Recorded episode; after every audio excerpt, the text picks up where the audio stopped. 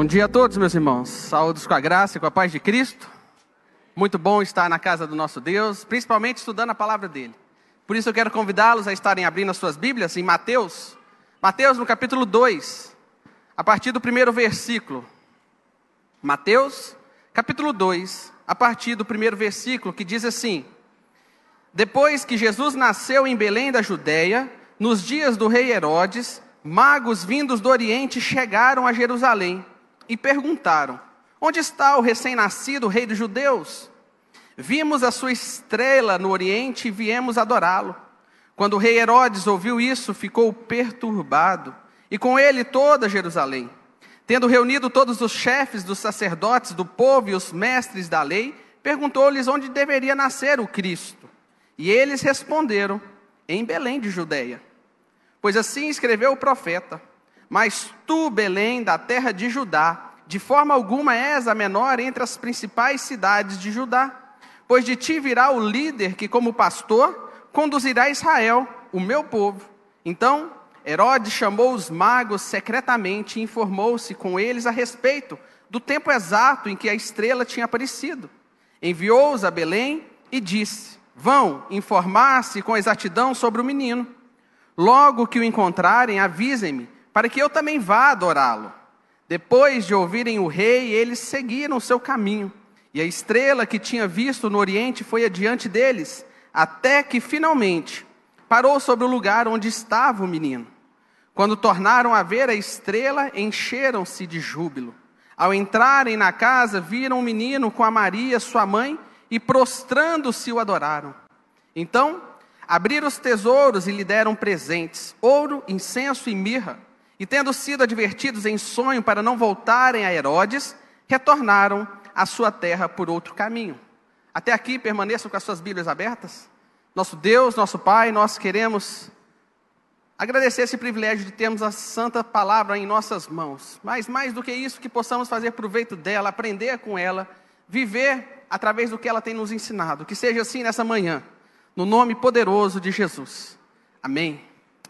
Meus irmãos, a ONU, a Organização das Nações Unidas, ela fez um levantamento, e nesse levantamento a respeito dos nascimentos que acontecem diariamente, ah, no mundo, acontece mais ou menos 211 mil bebês nascem por dia. E isso dá uma média de três bebês a cada segundo. E se nós levarmos em questão aqui também a nossa cidade, Anápolis, nasce em média de 16 crianças por dia. Mas é interessante quando nós falamos em números, parece que isso não nos atrai, isso não nos chama atenção. Mas se nós mudássemos números para nomes, eu acho que talvez isso chamaria mais a nossa atenção. E isso é tão um fato que tem um, um, poeta, Braulio Bessa, e ele fez um poema intitulado Inumeráveis, que ele vai tratar justamente esses aspectos, que quanto números não nos chama atenção, mas quando nós colocamos nome, isso sim passa a atrair as, as nossas atenções.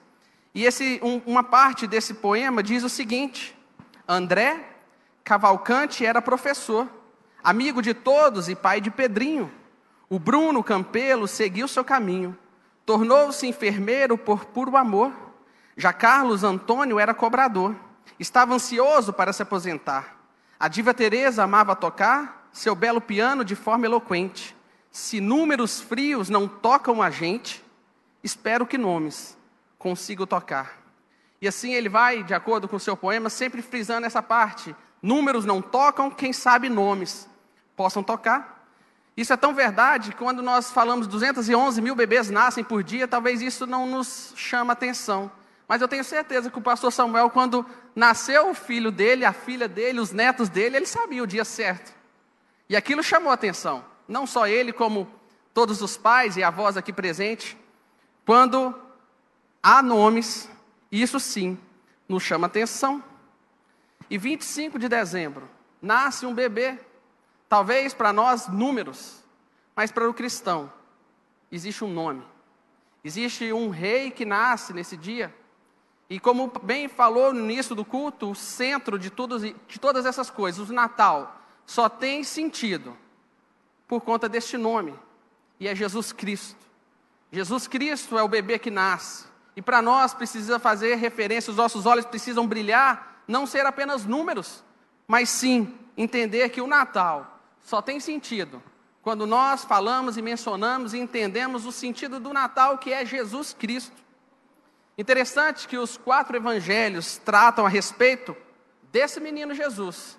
Cada um fazendo uma abordagem específica. Se você olhar em Marcos, Marcos ele vai dar mais questão a Jesus como servo sofredor. O Evangelho de Lucas vai tratar ele como filho do homem, enfatizando a sua humanidade. Quando você olha lá no Evangelho de João, ele vai enfatizar um pouco a divindade de Cristo, a divindade do menino Jesus. E o nosso texto que nós fizemos a leitura, Mateus, ele escreveu o livro do rei. Tudo em seu evangelho visa relatar de onde, como e por que nasceria o rei Jesus. É um livro fascinante desde o primeiro capítulo. E aqui no nosso texto, capítulo 2, versículos de 1 a 12, chegou o momento de nós olharmos para esse menino, mas esse menino como o rei. O verdadeiro rei do Natal está apresentado aqui. E diante dessa chegada desse menino, o nosso texto mostra algumas, algumas ah, atitudes de algumas pessoas desse texto referente ao nascimento desse Jesus. E isso tem muito a ver com nós. E eu quero mostrar alguns, alguns deles que talvez possa refletir a sua atitude durante o nascimento do rei. O primeiro deles é que a chegada desse rei perturba o orgulhoso, e aqui nós vemos Herodes sendo perturbado com a chegada desse rei. Olha lá os versículos 1 ao 3. Depois de Jesus, que Jesus nasceu em Belém da Judéia, nos dias do rei Herodes, magos vindos do Oriente chegaram a Jerusalém e perguntaram: Onde está o recém-nascido rei dos judeus? Vimos a sua estrela no Oriente e viemos adorá-lo. Quando o rei Herodes ouviu isso, ficou perturbado. Até aqui. Por que, que Herodes fica perturbado ao ouvir essa notícia tão maravilhosa? Ao ouvir sobre o nascimento do Salvador?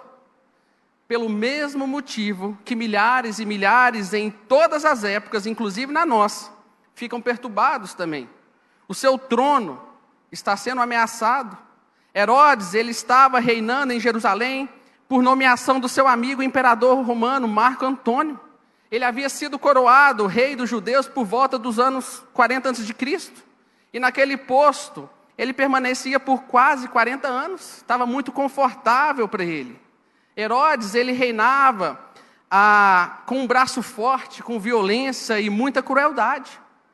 Tudo aquilo para poder manter a salvo o seu reinado, ficar tranquilo o seu tempo lá na frente, na liderança de tudo isso. Tanto que ele fazia algumas coisas boas para poder apaziguar esse, esse reinado dele. Não é à toa que ele foi aquele mestre construtor que restaurou o templo de Jerusalém para os judeus. Mas não se iluda, pois todas essas suas obras visavam apaziguar os judeus e, portanto, manter o seu reinado garantido aqui em Roma. Assim, quando os magos eles chegaram guiados pela estrela, chegaram dizendo que queriam encontrar o recém-nascido rei dos judeus para adorá-lo, Herodes perdeu o chão. Ele começou a ficar inquieto. Como que alguém ousaria tomar-lhe o seu trono? Então, perturbado, o que, que ele faz? Ele arma um plano diabólico. Lá em Mateus, no capítulo 2, nos versículos 4, olha o que, que diz. Tendo reunido todos os chefes dos sacerdotes do povo e os mestres da lei, perguntou-lhes onde deveria nascer o Cristo. Agora, versículo 7. Então Herodes chamou os magos secretamente e informou-se com eles a respeito do tempo exato em que a estrela tinha aparecido. Versículo 8. Enviou-os a Belém e disse: Vão informar-se com exatidão sobre o menino. Logo que o encontrarem, avisem-me para que eu também vá adorá-lo. Versículo 12. E tendo sido advertido em sonho para não voltarem a Herodes, retornar à sua terra por outro caminho. Versículo 16. Quando Herodes percebeu que havia sido enganado pelos magos, ficou furioso e ordenou que matassem todos os meninos de dois anos para baixo, em Belém e nas proximidades, de acordo com a informação que havia obtido dos magos. Achamos sim exagerada essa atitude de Herodes, mas guardada as proporções, sempre que o domínio soberano das nossas vidas é ameaçado por outro Senhor, nós nos enfurecemos, nós nos perturbamos. Você quer ver uma coisa? Por que, que as pessoas não se curvam a Cristo? Porque elas não estão dispostas a adorar um outro Senhor. E muitas vezes nós temos colocado tanto os outros deuses diante das nossas vidas, além de Cristo. Ou deixando Cristo de fora, ou então nós mesmos virando esse próprio Deus do qual nós adoramos. É tão certo isso que a palavra de Deus, por diversas ah, outras mensagens, outros textos, nos informa isso. Mateus 6, no versículo 24, diz assim: Ninguém pode servir a dois senhores, pois odiará um e amará o outro, ou se dedicará a um e desprezará o outro. Vocês não podem servir a Deus e ao dinheiro. Lá em Colossenses 3, no versículo 5. Assim, façam morrer tudo que pertence à natureza terrena de vocês imoralidade sexual, impureza, paixão, desejos maus e a ganância, que é idolatria. Sempre que o Senhor Deus se levanta e se opõe aos nossos ídolos, desejos e outros deuses, sempre que o trono do nosso Senhor quer ficar de alguma forma ameaçado, a nossa natureza inclinada para o pecado fica enfurecida. Talvez essa atitude de, do rei Herodes aqui tem muito a ver conosco. Jesus ele quer exclusividade e talvez nós não queremos dar exclusividade para ele. Talvez nós queremos que ele reine em certo momento, mas num outro momento é eu que tomo as rédeas da minha vida. E isso nós precisamos tomar muito cuidado quanto a isso. Romanos 7, no versículo 9, já Paulo nos alertava quanto a isso, ele fala: Antes que eu vivia sem a lei, mas quando o mandamento veio, o pecado reviveu e eu morri. A lei de Deus nos revela os pecados, aponta os senhores que têm domínio sobre nós, expõe a soberania dos nossos desejos. Talvez essa possa ser a sua reação nesse Natal.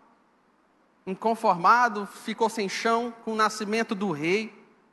Mas o texto também nos mostra que a chegada do rei, ela preocupa o sossegado. E aqui a gente vê a Jerusalém, Olha o que o texto diz também, dos versículos 2, de 1 a 3, do qual nós, a, a, nós fizemos a leitura anteriormente. Depois que Jesus nasceu em Belém de Judéia, nos dias do rei Herodes, magos vindos do Oriente chegaram a Jerusalém e perguntaram: Onde está o recém-nascido rei dos judeus? Vimos a sua estrela no Oriente e viemos adorá-lo. Quando o rei Herodes ouviu isso, ficou perturbado e com ele toda Jerusalém. Herodes ter ficado perturbado com a chegada do rei, talvez a gente fique até compreensível quanto a isso. Mas com ele toda Jerusalém? Por quê? Por que isso? Afinal, como é que eles poderiam ficar perturbados com a chegada do Messias que eles tanto aguardavam? E por que que isso estava acontecendo? Porque a chegada de Jesus deixaria Herodes furioso, colocaria ele em guerra contra os judeus. E isso perturba toda a paz da cidade, toda a paz de Jerusalém. Além disso, a chegada do rei traria mudanças radicais para a estrutura, estrutura política e a estrutura religiosa daquela nação corrupta. Tanto que lá no final de Mateus, nós vemos essa perturbação em toda Jerusalém se repetir, e novamente a, o evangelista nos relata o que estava acontecendo. Lá no final de Mateus 21, olha lá, nos versículos 9 ao 11, que diz assim: A multidão que ia diante dele os que o seguiam gritavam: Osana ao filho de Davi, bendito é o que vem em nome do Senhor, Osana nas alturas. Quando Jesus entrou em Jerusalém, toda a cidade ficou agitada e perguntava: Quem é esse? A multidão respondia: Esse é Jesus, o profeta de Nazaré da Galiléia. Olha como que tira a paz de uma cidade sossegada quando o rei entra. Ele muda tudo. Quando Jesus chega nas nossas vidas, toda a sua forma de viver, como você vivia anteriormente, conduzido pelo pecado, isso é desfeito, porque ele coloca leis novas, a lei lá do céu, a palavra dele, e isso muda e tira a nossa paz, e isso tira o nosso conforto também. Por isso, que essa é uma das atitudes que pode acontecer conosco no Natal, quando Jesus chega, quando o rei nasce. Nos abala também. A chegada de Jesus em nossas vidas perturba sim a nossa paz ela gera conflitos interpessoais por conta da fé. Lucas 12, versículos 51 ao 53 diz assim: Vocês pensam que vim trazer paz à terra? Não. Eu lhes digo, ao contrário, vim trazer divisão. De agora em diante haverá cinco numa família divididos uns contra os outros, três contra dois e dois contra três. Estarão divididos pai contra filho e filho com pai, mãe contra filho e filha com mãe. sogra contra nora e nora contra sogra. Além disso, gera conflitos com o pecado. Hebreus 12, no versículo 4, diz: Na luta contra o pecado, vocês ainda não resistiram até o ponto de derramar o próprio sangue. Gera, tira a nossa paz, a chegada do rei. E também produz comportamento radical, diferente do que tínhamos antes. Colossenses 3, dos versículos 2, diz assim: Mantenham o pensamento nas coisas do alto e não nas coisas terrenas pois vocês morreram e agora a sua vida está escondida com Cristo em Deus. Quando Cristo, que é a sua vida, for manifestado, então vocês também serão manifestados com Ele em glória. Assim, façam morrer tudo que pertence à natureza terrena de vocês: a imoralidade sexual, impureza, paixão, desejos maus e a ganância que é a idolatria. E por causa dessas coisas que vem a ira de Deus sobre os que vivem na desobediência as quais vocês praticamente no passado, quando costumavam viver nelas. Mas agora, abandone todas essas coisas: ira, indignação, maldade, maledicência e a linguagem decente no falar. Não mintam uns aos outros, visto que vocês já se despiram do velho homem com as suas práticas e se revistam do novo, o qual está sendo renovado em conhecimento, à imagem do seu Criador. É isso que acontece quando o rei entra em cena na minha vida e na sua vida. A nossa paz, nosso sossego é deixado de lado porque agora a gente vive para esse Cristo. A gente obedece por amor, pelo que ele fez por nós. E a Bíblia está repleta de versículos e palavras a respeito do que ele fez por nós. Ele tomou o meu e o seu lugar na cruz. Ele tomou o nosso pecado e ele foi crucificado, mas ele venceu a morte. E nós estamos vivos e temos a liberdade por conta do seu amor, demonstrado na cruz do Calvário. As pessoas, elas tendem a ficar preocupadas com a chegada do rei, pois ele muda radicalmente a maneira de ser, de viver e de olhar a vida. Mas o nosso texto ainda assim nos mostra uma outra, uma outra atitude. A chegada do rei, ela provoca também o religioso. E aqui a gente vê os sacerdotes e os mestres da lei, todos inconformados, assim, querendo se mostrar com a chegada do rei. Olha lá, o que o texto fala dos versículos 3 ao 8 do nosso texto de Mateus 2. Quando o rei Herodes ouviu isso, ficou perturbado, e com ele toda Jerusalém. Tendo reunido todos os chefes dos sacerdotes do povo e os mestres da lei, perguntou-lhes onde deveria nascer o Cristo. E, ele, e eles responderam: Em Belém da Judéia. Pois assim escreveu o profeta: Mas tu, Belém, da terra de Judá, de forma alguma és a menor entre as principais cidades de Judá. Pois de ti virá o líder que, como pastor, conduzirá Israel, meu povo.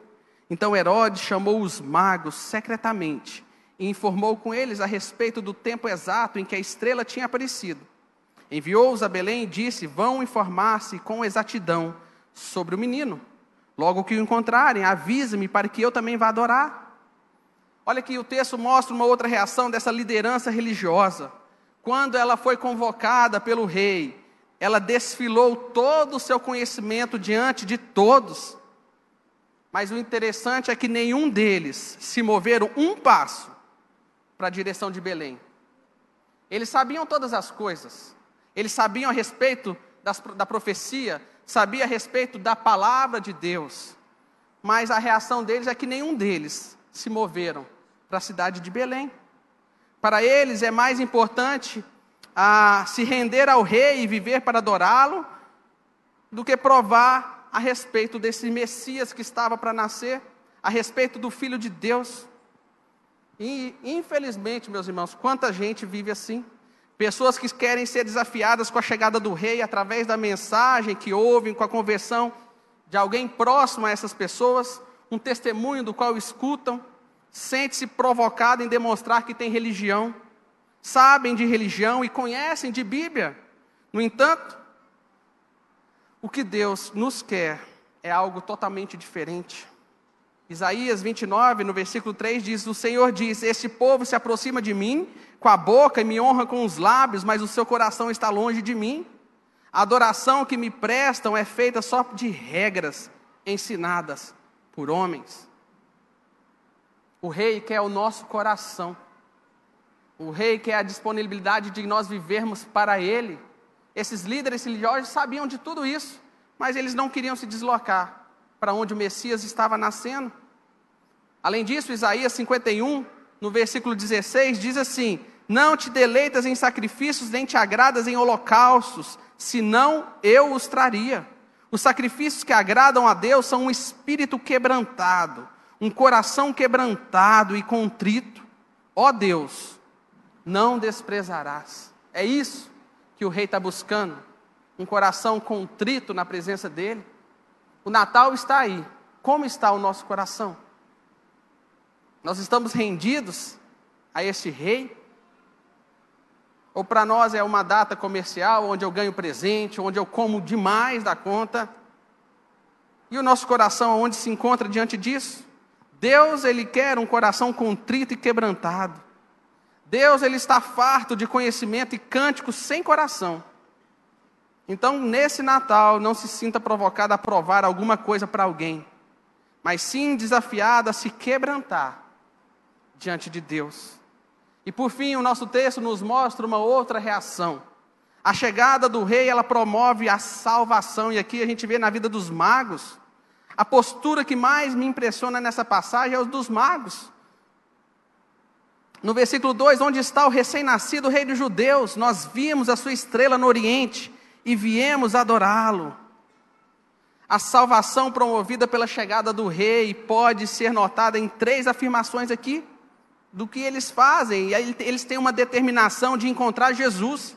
Onde está o recém-nascido rei dos judeus? Tem uma fundamentação para a sua fé em Jesus, do qual ele fala: Vimos a sua estrela no Oriente. E além disso, os magos têm uma outra disposição. Eles têm uma disposição em adorar Jesus nós viemos adorá-lo. Jesus nasceu, o rei chegou. Isso é Natal. É a mão de Deus estendida promovendo ao homem a salvação. Essa tem que ser a nossa reação à chegada do Natal, à chegada do rei. Porque o rei chegou, assim como as estrelas que guiou os magos do Oriente até Belém, nós estamos aqui, aqui como igreja de Cristo, apontando para Jesus, o centro das nossas vidas. Portanto, meus irmãos, não seja como Herodes, não deixe o coração orgulhoso perturbar você. Não seja como Jerusalém, não deixe a alma sossegada preocupar você. Não seja como os religiosos, não deixe a religiosidade provocar você. Porém, seja como os magos, venha e adore o Rei dos Reis, que nós iremos adorar aquele que é digno de todo louvor e de toda adoração. O rei chegou, nós iremos adorar a esse rei. Amém?